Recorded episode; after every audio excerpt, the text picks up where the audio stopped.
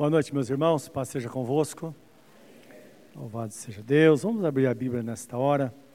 No Salmo 84 para a nossa meditação. E lembrando você que domingo começam as aulas de preparação e esclarecimento para o batismo, que vai acontecer no primeiro domingo de setembro. Então, esteja preparado, venha nove da manhã, cinco e meia da tarde, o presbítero Luzenildo está aí para dar toda a orientação necessária. Amém.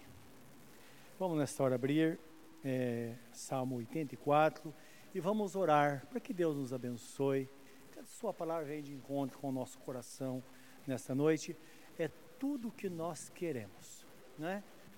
Porque nós nos fortalecemos na fé quando lemos, nos apegamos à palavra. E fé é isso. Fé é o firme fundamento das coisas que nós esperamos e a certeza de coisas que nós não vemos. Então, essa é a definição da fé. E hora ou outra nós vamos usar.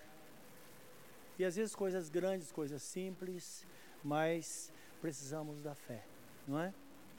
Eu estava pensando há pouco ali, eu estava agradecendo a Deus, falei, Senhor, o Senhor é tão bom, não é como nas coisas pequenas, coisas grandes o Senhor nos dá o socorro. Hoje à tarde eu e o irmão Jonas, nós cismamos de fazer a instalação de, uma, de água aqui na igreja, numa, numa, numa algo novo que está sendo colocado nesse apartamento do lado onde nós ficamos é, aos domingos. E fomos abrir o registro, que foi colocado, fechar o registro, há 25 anos, pelo irmão José Neto. Então, imagine 25 anos no registro. E ele fechou e depois para abrir esse registro, ele não abria. Travou tudo, chegando a hora do culto. Eu disse, olha, nós temos 15 minutos, o depósito vai fechar, se a gente precisar de algum material, não tem como. Aí estava improvisando, e eu calculei que nós íamos começar o culto sem água. Porque não tinha. É, da caixa para os banheiros, para as torneiras, estava tudo fechado. Não tinha jeito. E de repente eu falei, Jesus, eu vou orar. Eu orei ao Senhor. Foi muito interessante isso. Eu fiz a oração, peguei o martelo, bati no registro, grande assim, ele abriu. A Jonas ficou, nós ficamos pasmados, né? Depois de uma hora de luta, Só Deus pode fazer isso. Sabe o que significa começar o culto sem água, sem uma gota de água? Dá para entender isso? Mas Deus é bom, Ele é o Senhor, não é? Interessante que eu tomei um banho gelado que, que ao abrir me molhei todo com esse frio, mas sabe que nem fez mal. Eu estava tão feliz, né? Falei, o Senhor é muito bom, o Senhor é maravilhoso de fato, não é? E nesse salmo nós vemos expressão de alegria. Vamos orar antes, porém. Querido Deus, na tua presença há perpétua alegria. Porque de repente o Senhor vem para trazer contentamento ao nosso coração. Às vezes ficamos tão abatidos com as dificuldades do dia a dia, mas e o Senhor vem e diz: Olha, eu estou aqui, eu estou presente para ajudar, para transformar situações. E nós louvamos tanto o Senhor por isso. Às vezes coisas grandes o Senhor faz, coisas pequenas, mas coisas pequenas que elas para nós são tão grandiosas. Como é bom, bem disse o Senhor, se creres verás a glória de Deus. Muito obrigado, Senhor, por tudo, por tua bondade. E pedimos que fales ao nosso coração nesta noite que nos ensines, ó Deus, nós precisamos tanto do Senhor. Porque se o Senhor nos ensina, nós vamos então nos contentar ou nos contentarmos com coisas pequenas, coisas que vão satisfazer a nossa alma. É o que nós queremos hoje, Pai. No nome de Jesus. Amém, Senhor. Diz assim a palavra: Quão amáveis são os teus tabernáculos Senhor dos exércitos. A minha alma suspira e desfalece pelos átrios do Senhor. O meu coração e a minha carne exultam pelo Deus vivo. O pardal encontrou casa e a andorinha ninho para si, onde acolhe os seus filhotes, e eu, os teus altares, Senhor dos exércitos, Rei meu e Deus meu. Bem-aventurados os que habitam em tua casa, louvam-te perpetuamente. Bem-aventurado o homem cuja força está em ti e cujo coração se encontra os caminhos aplanados, o qual, passando pelo vale árido, faz dele um manancial, de bênção cobre a primeira chuva. Vão indo de força em força, cada um deles aparece diante de Deus em Sião. Senhor Deus dos exércitos, escuta-me a oração. Presta ouvidos, ó Deus de Jacó, olha, ó Deus, escudo nosso, e contempla o rosto do teu ungido. Pois um dia nos teus átrios vale mais que mil. Prefiro estar à porta da casa do meu Deus, a permanecer nas tendas da perversidade. Porque o Senhor Deus é sol e escudo. O Senhor dá graça e glória, nenhum bem sonega aos que andam retamente. Ó Senhor dos exércitos, feliz é o homem que confia em ti. Amém. Louvado seja Deus. A palavra nos diz que Deus não nega bem algum aos que andam na sua presença. E nós vemos o salmista declarando aqui no versículo 11, ele fala: O Senhor nosso Deus é um sol e escudo. Isso ele dá vida, ele protege e ele ilumina o nosso caminho. Nós sabemos isso. Que essa luz vem através da palavra. Lembra que o salmista Davi fala lá no Salmo 119, 103, não é? Lâmpada para os meus pés é a tua palavra, Senhor, e luz para os meus caminhos.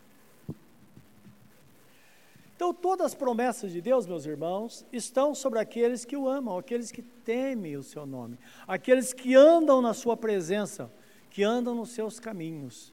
Todas as promessas, elas são feitas a nós. E as promessas nós temos aprendido que elas são dadas a nós para que tenhamos esperança. Para que olhemos para o futuro e digamos: o Senhor esteve aqui, Ele está aqui, Ele vai estar comigo lá na frente também. Né? Ele mostrando que de fato ele é o Senhor absoluto que vai conduzir todas as coisas. O Salmo 184, ou melhor, o Salmo 84, me perdoem, ele nos apresenta três situações que fazem com que o crente seja privilegiado ou bem-aventurado. Então, bem-aventurança significa uma pessoa felicíssima, mais que feliz. E o, o texto apresenta três situações interessantes. Primeira coisa que o Salmo diz é que esta pessoa que teme ao Senhor, esse crente, ele é bem-aventurado porque ele tem uma igreja onde ele pode louvar a Deus, orar e buscar socorro nas suas necessidades. Qual outro lugar que existe sobre a face da terra que alguém tem esse privilégio? Sabemos que não.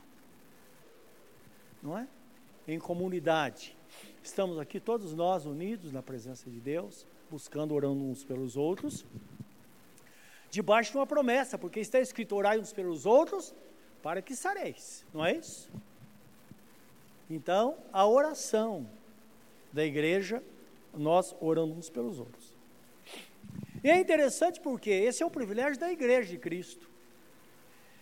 É algo que os desigrejados, eles não têm, não podem ter. Porque aquela pessoa que ela se recusa a estar ligada a uma igreja, e tem esse grupo hoje, começou nos Estados Unidos, Estados Unidos, vem as melhores coisas de lá, mas tudo que não presta vem de lá também. É bom saber disso. Começou lá, esse pensamento dos desigrejados. Ah, não estão contentes com a igreja, é muita exigência, é tanta coisa. Você vê uma coisa? Nada de igreja, porque Deus nos ouve e está conosco em qualquer lugar. Isso não é verdade.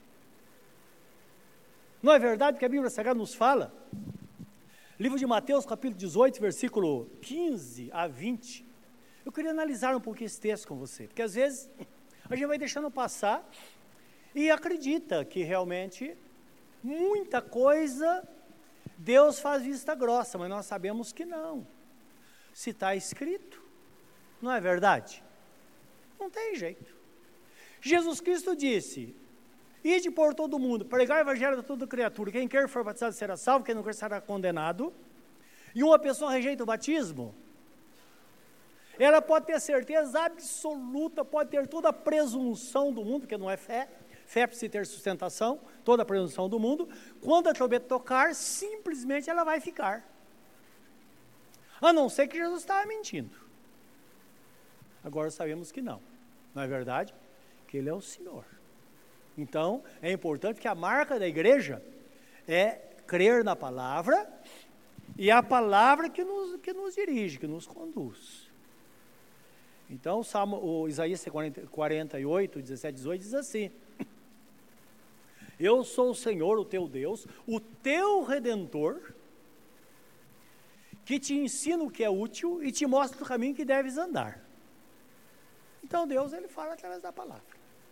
No versículo 18 de Isaías 48 diz assim: Ah, se tivesse dado ouvidos, então a tua paz seria como o rio e a tua justiça como as ondas do mar. Então penso, não no, no dia a dia, dia a dia a gente supera, a gente tropeça aqui, levanta ali, não é verdade? Agora a grande questão é quando a trombeta tocar, a porta vai se fechar. E aí, não adianta lamentar, Senhor, eu poderia ter feito. Os irmãos estão entendendo? Então, o Senhor nos ensina o caminho que deve andar e estamos pautados nisso. Porque, ainda que sejamos infiéis, Deus, contudo, permanece fiel, porque Ele não pode negar-se a si mesmo. Então, não podemos basear Deus por nós, porque Ele é fiel, 100% fiel, não é a Sua palavra. Então, eu disse, é, Mateus, né? É 18, 15 e 18. Olha como diz aqui. Se teu irmão pecar contra ti, vai arguí-lo entre ti e ele só. Se ele te ouvir, ganhaste o teu irmão. Então está falando que as briguinhas devem ser acertadas em particular. Se, porém, não te ouvir, toma ainda contigo uma ou duas pessoas, para que, pelo depoimento de duas ou três testemunhas, toda a palavra se, se estabeleça. E se ele não os atender, diz a igreja. E se recusar ouvir também a igreja, consideram como gentil e publicano. Isso é uma pessoa que não é crente. Em verdade vos digo que tudo que ligardes na terra, o que acontece? Será ligado no céu. E tudo que desligardes na terra, terá sido desligado no céu. Em verdade também vos digo que, se dois dentre vós sobre a terra concordar a respeito de qualquer coisa, que porventura pedirem, ser-lhes-á concedida por meu Pai que está nos céus. Porque onde estiverem dois ou três, reunidos em meu nome, eu estou no meio deles. Então ele diz: bom, não está escrito se tiver dois ou três em qualquer lugar, desde que esses dois ou três estejam ligados à igreja. Dá para entender isso? Porque nós não podemos é, tirar, tirar do, do contexto uma palavra. Então Jesus, a palavra de Jesus tem o contexto. Tem o antes, o meio e depois. Se, se os, os, dois últimos versículos, 19 e 20, estivesse colocado antes do 18, então nós simplesmente íamos crer que os desigrejados estão no caminho. Como não está, Jesus está falando da, da posição da igreja, como é, regra de fé e disciplina, e depois, de conduta e disciplina, e depois vem a, a é, a palavra onde ele diz: olha, é bom que vocês saibam, está ligado na terra, está ligado no céu. Está desligado da terra, está desligado do céu. E ele está falando da igreja, porque o contexto aqui é a igreja. Aí depois ele diz: olha, se você estiver ligado à igreja, aí qualquer lugar que você estiver, uma, duas, três pessoas, eu vou estar ali. Amém, meus irmãos? Então, cuidado com isso. Cuidado porque nós sabemos que a tendência nossa é fugir dos problemas. E é, fugir dos problemas, nós podemos sair da vontade do Senhor. Então, lembrando que a igreja é uma grande família. A pequena família que representa a igreja é a nossa família nuclear. A esposa representa Jesus, a esposa representa a igreja e o homem representa Jesus, o marido, legitimamente casado, representa Jesus. Essa é a razão por que precisa ser casado. Porque é assim que funciona. Não é? Então, um amante não vai representar Jesus. Não.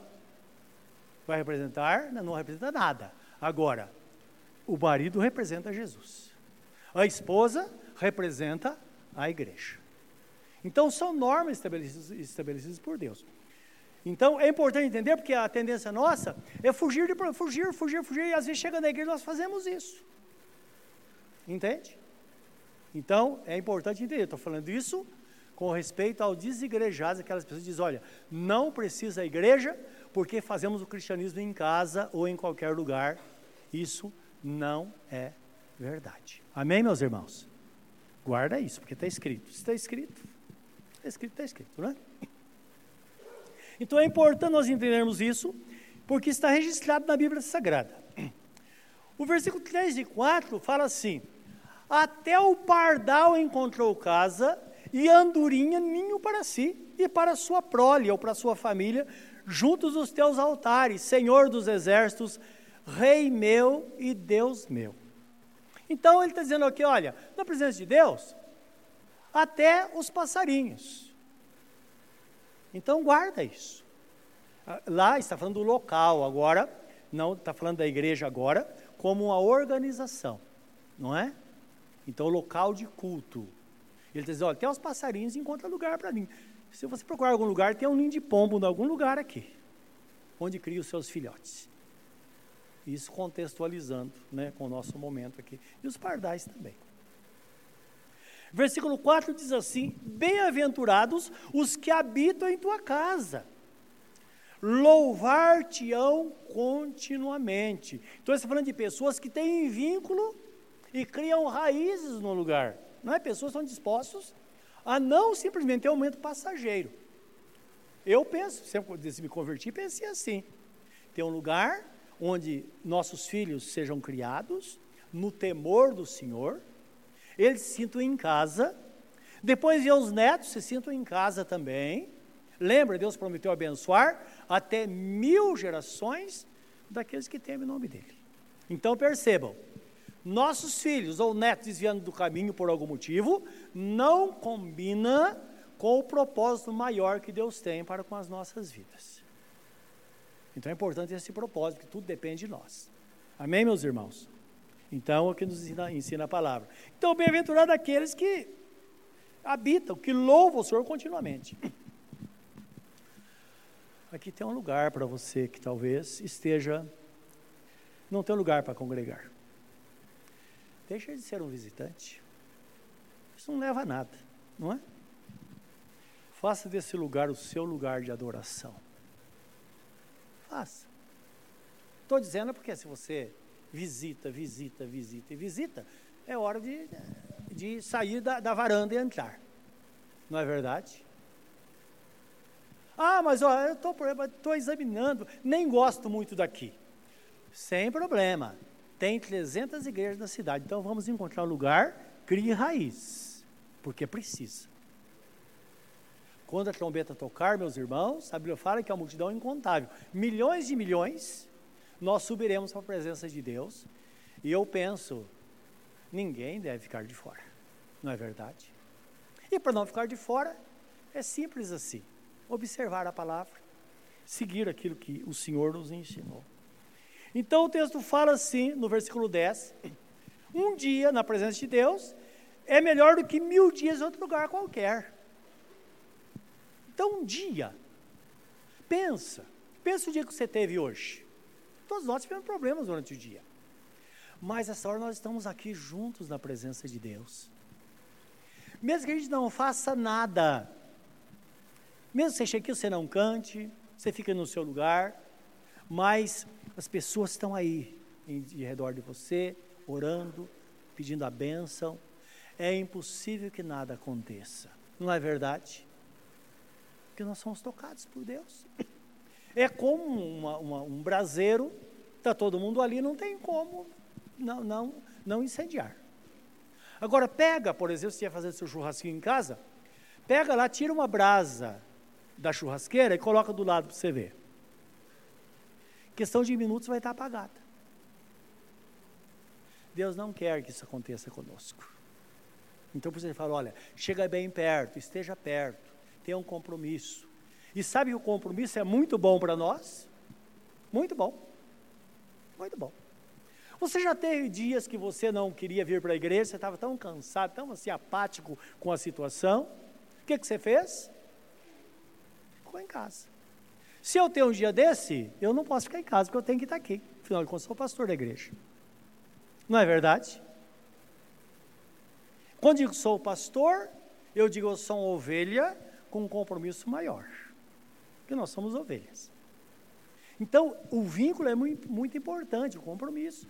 Quando eu era criança, até adolescência, tinha um menino chamado Clarisval, um grande pastor hoje, na última vez que eu soube, estava na cidade de, de Cerqueira Campos, perto do estado do Paraná, e ele, é, eu tinha dia que falava, ah, hoje eu não vou para a igreja não, sabe coisa de adolescente? Não vou para a igreja não. Aí, mais ou menos uma hora antes do culto, meia hora, eu via ele que estava vindo assobiando. Falei, ah, pronto, Clarisval está vindo. Não tinha jeito. Ele chegava, vamos para a igreja? Oh, não estou pronto. Tem importância, eu espero. Não tinha o que fazer. Eu louvo a Deus pela vida dele. É o papel da igreja. É o que fazem conosco, o que nós fazemos com os demais. Não é verdade? Então são lembranças. Entende? Sempre quando toco nesse assunto eu me lembro dele. Já fazem pelo menos uns 40 anos que eu não vejo, mas eu louvo a Deus pela vida dele, porque eu sei que ele tem parte naquilo que Deus fez na minha vida. É o que Deus faz. Não é? Somos ovelhas que estamos no caminho.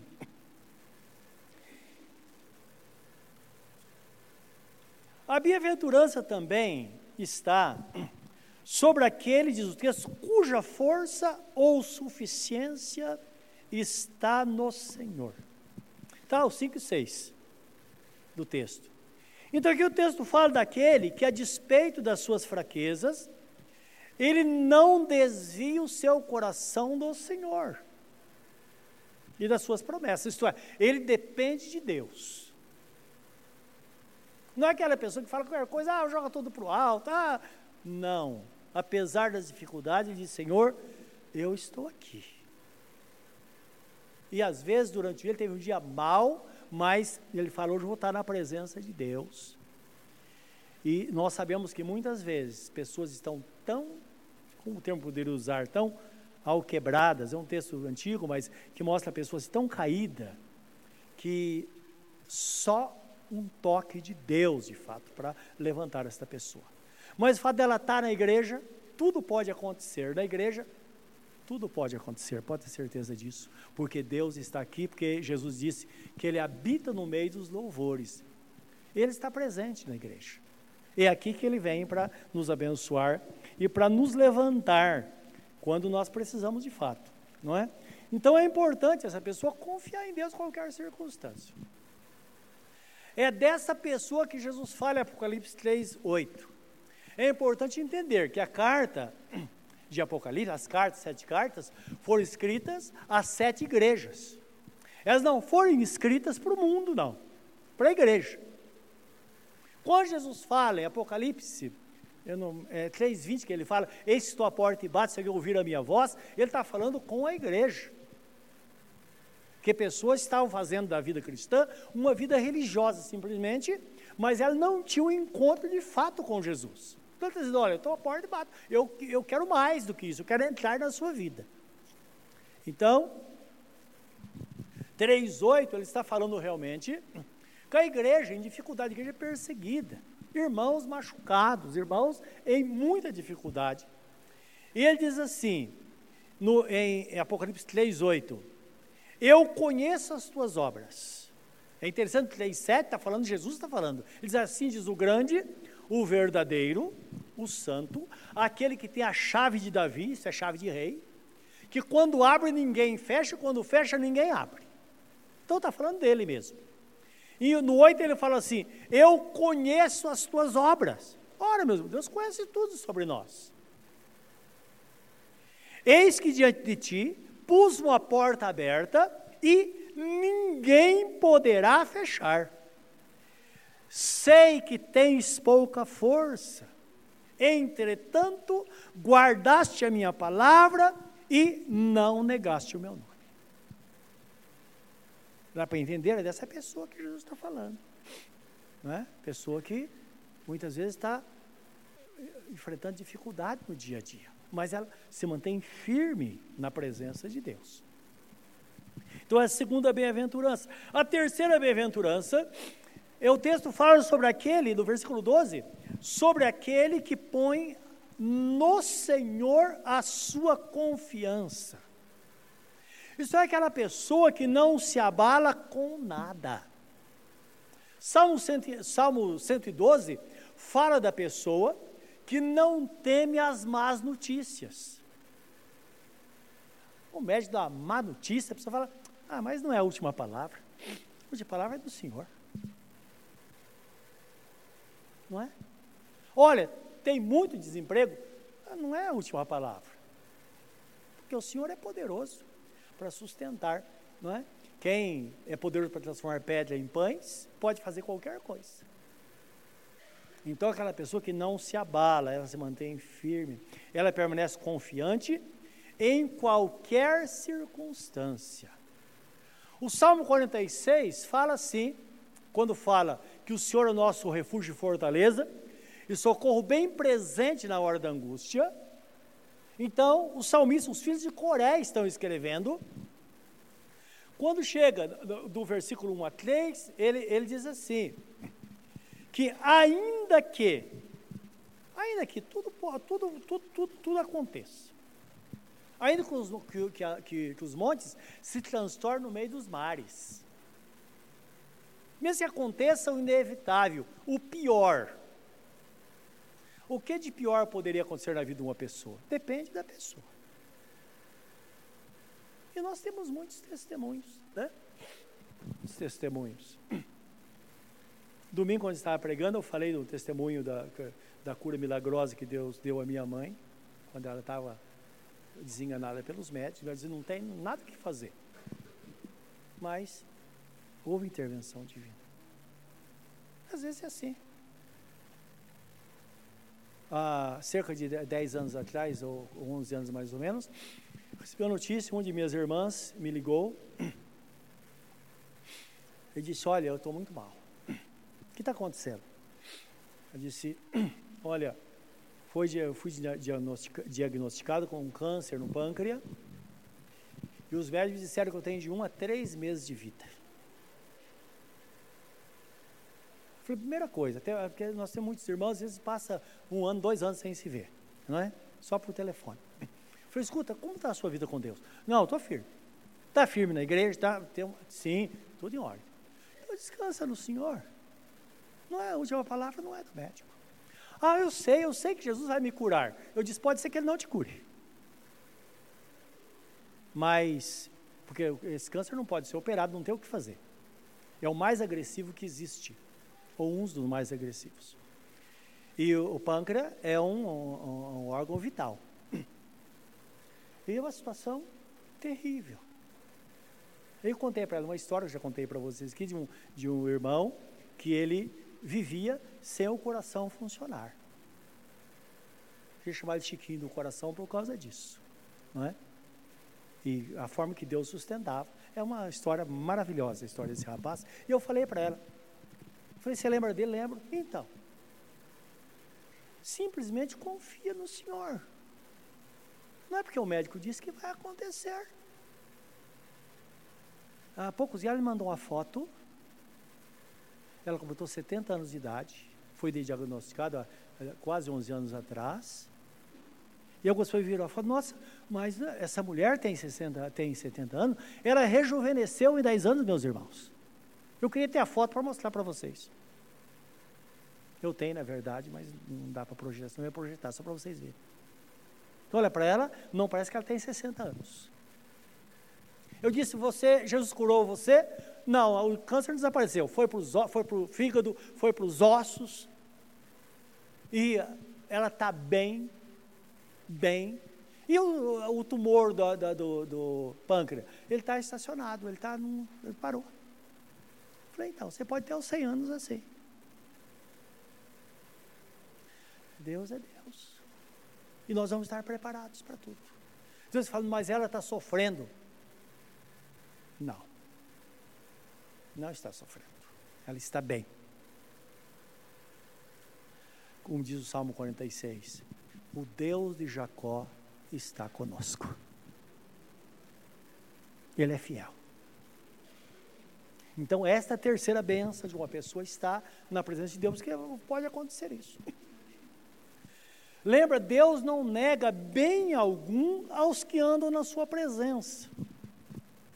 Então, quando nós servimos ao Senhor e temos um propósito firme com o Senhor, sempre digo, seja crente para valer, que é uma pessoa que de fato, não importa o que aconteça, ela está vivendo com o Senhor, ela é uma pessoa que ama o Senhor, não é? Uma pessoa que faz da sua igreja um lugar de adoração. E lugar de adoração é estar aqui. Às vezes cantamos. Você pode, quando está cantando, você está chorando. Tudo depende do momento. Mas é lugar que o crente deve estar na presença de Deus, buscando a presença do Senhor. E depende só do Senhor, só de Deus. Faça dele a sua suficiência. Ele quem diz: Eu nunca te deixarei, jamais te desampararei. É Ele. Nós temos uma jornada pela frente. Existe um canto quando eu era criança, eu me lembro que cantava na igreja, que dizia assim: Há uma carreira a correr, há uma vitória a alcançar. Vitória Deus dará a mim, eu sei. Sim, há uma carreira a correr há uma vitória a alcançar. Deus vai dar a vitória. A vitória virá. É só permanecer firme. Às vezes na oração não precisa nem gritar. Às vezes a pessoa vai orar, nem, nem sai palavras. Mas lembra, Deus lê o coração da pessoa. Ele conhece o nosso coração. E Ele está ali, de fato, para abençoar. Nós podemos confiar nele de todo o nosso coração como está escrito no Salmo 37, 5, diz assim: entrega o teu caminho ao Senhor, confia nele, e o mais ele fará. Ele fará sobressair a tua luz, a tua justiça como a luz, como a luz do meio-dia. Espera, pois, no Senhor. Isso significa que às vezes nós buscamos, como hoje estava conversando com uma pessoa, estava falando sobre isso, que Jesus disse: o choro pode durar uma noite, mas a alegria virá pela manhã. Às vezes, meus irmãos, a noite é longa, não é verdade? Mas não tem nenhuma noite que não amanheça, não é verdade? Vai amanhecer, o que Jesus disse foi isso: vai amanhecer. Então, quando você estiver em dificuldade, creia, vai passar, porque Deus é fiel à Sua palavra, Ele te ama, e Ele quem diz: saiba que eu sou Deus e você é ovelha do meu pastoreio. Ele não nega bem nenhum aquele que está na presença dele. Curva o seu semblante neste momento. Pense nesta palavra. Fala com ele nesta hora acerca de você. Fala de você para ele. Na oração intercessória, nós falamos dos outros para Deus mas tem um momento que falamos de nós para Ele. Fala com Ele. E nós teremos a resposta.